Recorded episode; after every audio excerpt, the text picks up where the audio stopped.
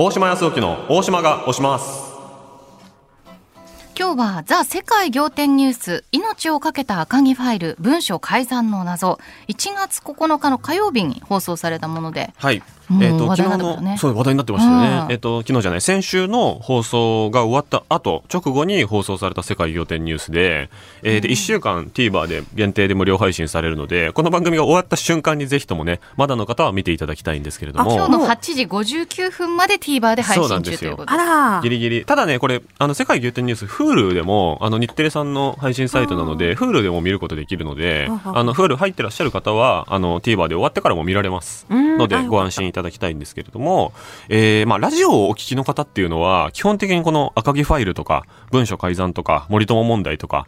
もう本当毎日のように耳にしていたと思うんですよね。なので、今更説明されなくてもっていう方が多いかなとは思うんですけれども、えー、その事件の全貌をですね、えー、赤木様、赤木さんの、えっ、と、亡くなった、えー、赤木さんのですね、はい奥様の視点で描くというドラマ形式の、えー非常にわかりやすい、こう、問題を明らかにするというですね、まあ、ドキュメンタリーでもあるし、ドラマでもあるという。なんかこう再現ドラマみたいなのでねそうですね。表されるんですよね、はい。で、非常にもう1時間弱でギュッとわかりやすく示されていて、あの、非常に素晴らしかったなという、まあ、作品という感じですね。はいはいはいで、まあ、皆さんはね、このラジオをお聞きの方にとってはもう本当にお馴染みの話題というか、まあ、いつまで言ってるんだっていう話だと思うんですけれども、まあ、一応、一応軽くおさらいしましょうかね。はいはいはいすると、えー2016年に学校法人森友学園というところがありまして、そこに国有地が売却されたんですけれども、あの、異常に破格の安さであったということが、えー発覚しまして、えーそこが安倍晋三記念小学校という名前になるつもりだったとか、えー名誉校長に、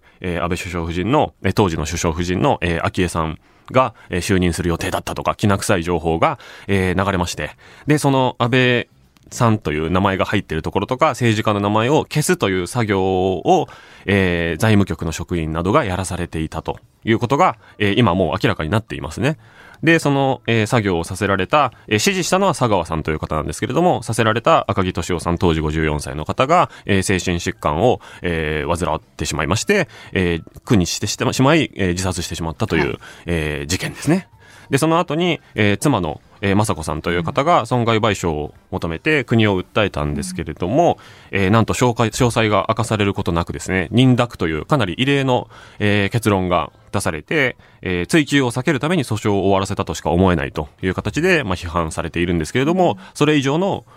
なんていうか、結論というか、それ以上のことは何も出ていないという形の、まあ、とんでもない、その、一段落ごとに突っ込みどころがある、一段落ごとに何の説明もついていない、えー本当に何が何だかわからない、その隠す気もないんじゃないかっていうような、えー悪事がそのままになっているという事件ですね。何年経っても取り上げたいですよねそうですね。本当にあの終わってないことだと思うんで、うん。で、これが、えっと、裁判が一応認諾という形で強制終了されたのが2021年5月なんですよね。もうあ結構経つなっていう印象なんですけれども、そこから、えー2024年の1月になって、なんとこの世界仰天ニュースという、まあどちらかというとこう、我々にはあんまり直接関係ないような世界のとんでもびっくりニュースとか、まあなんか未解決事件の謎を終えみたいな、その割と、なんていうのかな、その国を揺るがすとかそういう系っていうよりかは、ちょっと、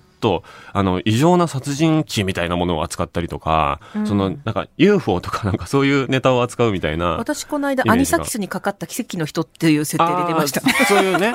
そういうね、はいそう、なんかね、事件の、はいなんか事件の関係者の数は少ないネタを扱うもののイメージがあるんですよ、僕の中では。うんあんまちゃんと見たことない番組なんですけど、正直。あとなんかすごいダイエットに成功したあ、人そうそうそうそう。んなんか結構個人的な話を扱ううん作品、あの番組のようなイメージがあるんですけれども、が、この国全体の問題を扱うっていうこと。そして、まあ、その国からも当然圧力をかけられているであろう、えー、局がですね、えー、もういいだろ、それ、風化してんだからって、まあ、いろんな人が戦ったと思いますよ。誰が企画出したかわかんないですけれども、えー、ディレクターの人、プロデューサーの人が編成に何回も怒られたと思いますよ。リアルにそこまで想像されて、って考えるとめっちゃすごいんですよね。で、何回も頓挫して、いや、今回はダメだ、いや、今回はダメだ、っていうことが繰り返されて、3年経ってようやく出せるようになったのかもなとか、うんそういうことも想像すると、本当にこれはとてつもないニュースなので、はい。あの、なんなら見てない方も、その世界仰天ニュースがこれを取り上げたことを1ツイート褒めてほしいぐらい、僕としては。そしたらこれなんかどんどん、世界仰天ニュースで毎年こするってことはないにせよ、なんか取り上げてない曲がおかしいっていうことになっていけばいいなと思うし、なんならもう連ドラとかでやってもいいぐらいだなと思うぐらいの、あの、とてつもなくもう悲劇的で、まあ言葉選びますけど、ある意味ドラマチックな、あの、最悪なことが展開する物語でもありますので、だから再現ドラマもすごくなんか、あの、赤木さんが、改ざんの記録っていうのを本当に非常に几帳面な方だから、一つ一つ全て記録していて、518ページに及ぶ記録が残っていた。で、これが赤木ファイルなんですけど、赤木ファイルが奥様に発見されるタイミングとかもめちゃくちゃドラマチックに描いてるんですよね。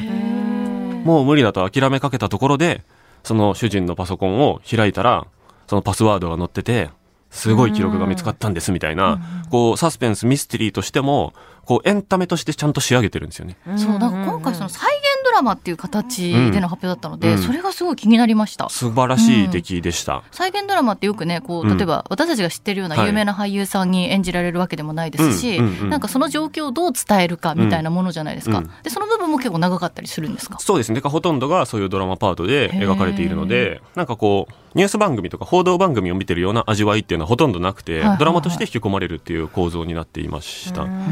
で、僕はちょっと不勉強ながら、これ、あの、あんまり世の中に出てる情報っていうか映像なのかわかんないんですけど、その赤木さんが精神疾患に患ってしまって、あの、鬱になって、幻覚とか幻聴とかに悩んでいた時の彼の映像っていうのが、奥様がスマホで撮った映像っていうのが結構繰り返し流れるんですよね。で、その映像僕はあの、ちゃんと見たの初めてだったんですけど、それがもう本当にしんどそうで、あ、ものすごく真面目な方だからこそ、その、受け流せなかったというか、その悪に染まることができなかったというか、長いも長いものに巻かること、巻かれることができなかった彼の様子っていうのがものすごく切に迫ってくるし、で、彼がそういう性格だからこそ、あの、記録を残してくれたんだなっていうことが、その我々がちゃんとこう、陰謀論とか妄想じゃなくて、ちゃんとこう根拠を持って、当時の政権を批判することができる根拠を彼が残してくれたっていうこともすごくよくわかるので、なんかね、あの、全貌が分かってない人ほどよく見てほしいなというふうに思いました。で、特にショックだったのが、僕はあの、このドラマの本編ではなくて、その前後に、ビフォーの部分で、冒頭で街頭インタビューの映像が流れるんですよね。で、そこで赤木ファイルって知ってますかっていう質問をして、みんな知らないんですよね。で、多分ね、これ僕、多分ね、東京大学の前で撮ってるっぽいなって思う映像があったんですけど、東大生を捕まえて撮ってるっぽいなっていうやつもあった、なんか見見間違いだったら申し訳ないですけど、で、スタッフさんがバーって多分説明して、概要を説明して、え、そんなひどいことがあったんですねって言って、みんな、ちょっとなんかね、ちょっと笑っちゃってるんですよ。で、スタジオにバンって帰ってきて、中居正広さんと鶴瓶さんが、どう思うみんなみたいな感じでパネラーの人に聞くんですけど、なんかそこでも結構、いや、知らなかったです、みたいな。びっくりして笑っちゃってるみたいな感じなんですよね。あ、一般の感覚ってそんな感じなんだっていうのが、僕はかなり衝撃的で、なんかね、そのビフォーアフターの映像の方が僕的には仰天映像でしたっていうのもあって、